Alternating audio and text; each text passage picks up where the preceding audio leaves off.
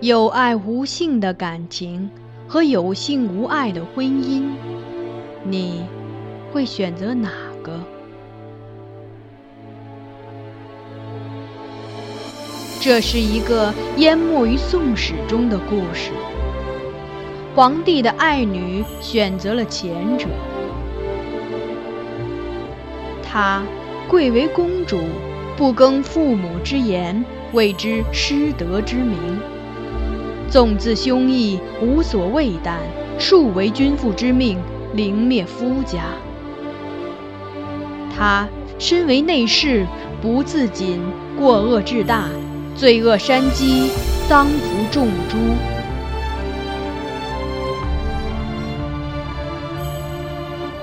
香雾，桃源路，万里苍苍，烟水暮。留君不住，君须去。秋月春风闲度，桃花凌乱如红雨，人面不知何处。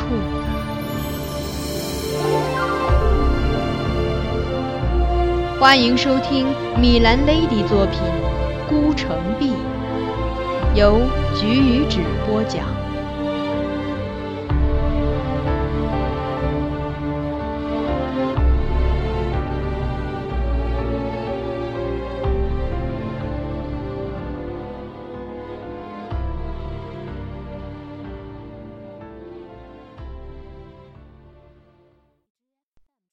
史，我把公主的意思转告了苗淑仪，她对此一审。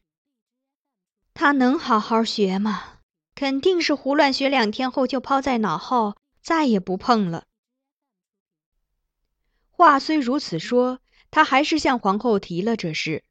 于是皇后命人选了位善于弹箜篌的老乐师向公主授课。而结果大出苗淑仪意外。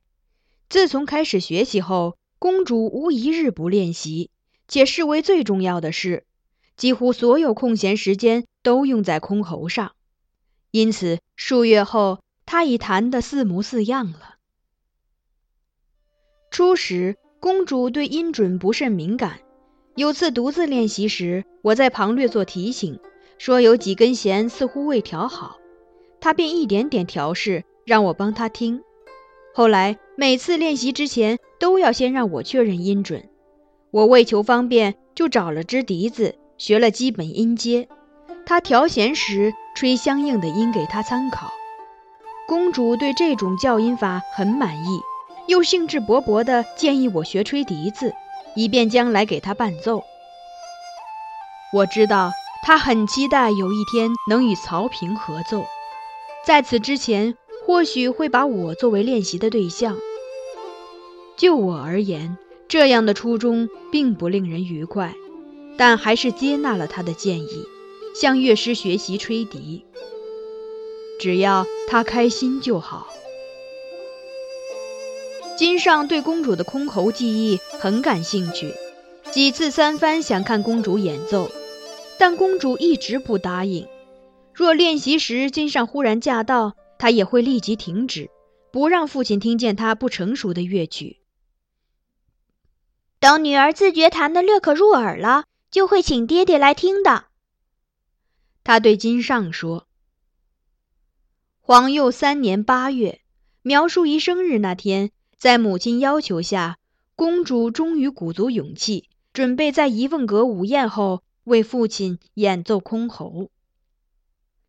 但那天只等到正午，仍不见金上驾临。几个过来向苗淑仪贺寿的娘子等得久了，都左右相顾，颇为疑惑。最后，于冲仪忍不住说出来：“莫不是散朝后又被宁华殿请去了吧？”苗淑仪勉强笑道：“昨日官家答应要来看公主弹箜篌的，总不给我这点面子，女儿的事。”他还是会在意的。尽管这样说着，他看上去也不甚放心，还是唤来了张承照，让他去这日金上视朝的垂拱殿看看。少顷，张承照回来，说官家仍在殿内与群臣议事。苗叔仪松了口气，笑对朱娘子说：“不知道那些官儿又不许官家做什么事，拖了这许久。”张成照接话道：“臣见张贵妃遣了个小黄门在垂拱殿屏风后候着，恐怕今日所议之事与她娘家有关。”娘子们当即交换了个眼色。难不成他又唆摆着官家升他伯父的官？今日又害得官家在殿上被包拯喷了一脸的唾沫？于冲仪随后说。听得众娘子都笑了起来。张贵妃从伯父张尧佐此前被任命为三司使，掌财政大权，诸臣大为不满，言官因此屡次上书。去年八月，侍御史知杂事何谈以侍奉老母亲为由，自请出知汉州。临行前上书弹劾张尧佐，说他骤被宠用，只缘后宫之亲，不是真有才能。三司使位高权重，再往上升便是二府宰执之位。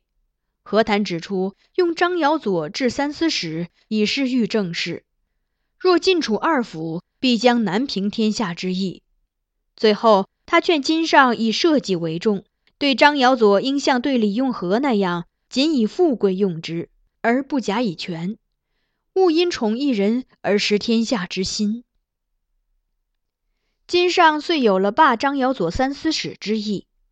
张贵妃窥知他意思，便又代伯父讨官，想让金上封张尧佐做宣徽使。宣徽使也是个极重要的官职。位于枢密使之下，枢密副使之上，总领内诸司、殿前三班及内侍之名籍、迁补、纠合等事务，还掌交祀、朝会、宴享供帐之仪，内外进贡名物也是由宣徽院检视。这是个位尊俸高的美差，而且可以借总领内诸司的机会干涉宫中事。这也是张贵妃极力劝金上封他伯父做宣徽使的原因。后来，金上终于应允，宣布签诏令那天，张贵妃直送他至大殿门前，抚着他背千叮万嘱：“官家今日不要忘了宣徽使。”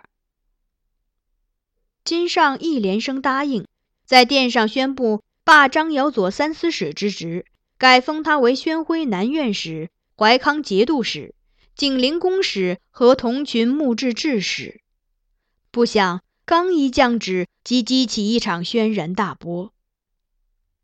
多名官员在殿上表示反对，金上置之不理。退朝之后，御史中丞王举正留前来上朝的诸司百官面见皇帝，并率所有御史台官员及谏院谏官上殿听政。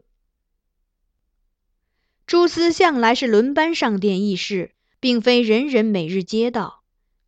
这次台谏联合集体上殿听政，是百年难逢的非常之事。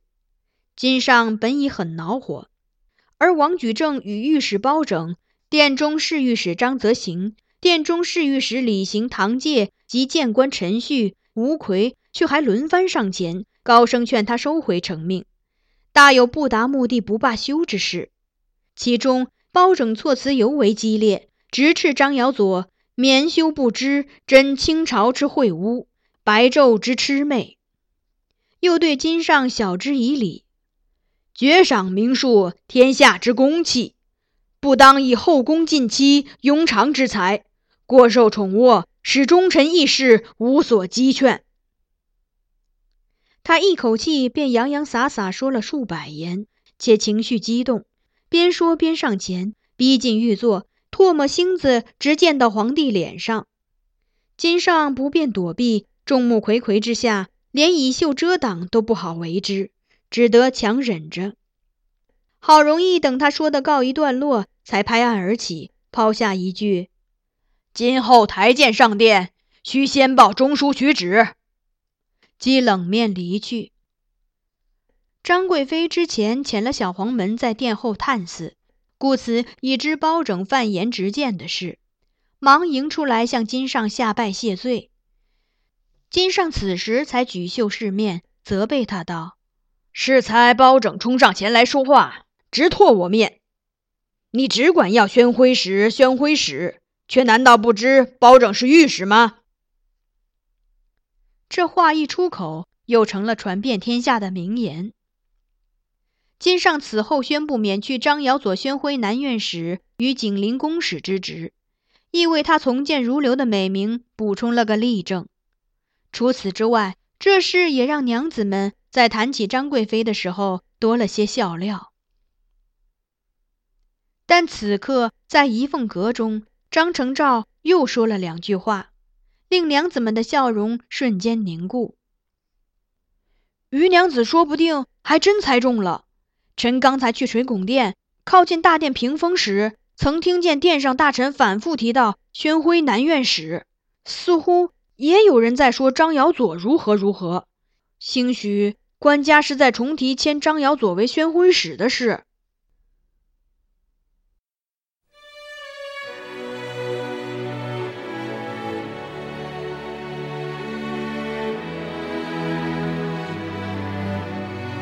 您刚才收听到的是橘子播讲的有声小说《孤城闭》。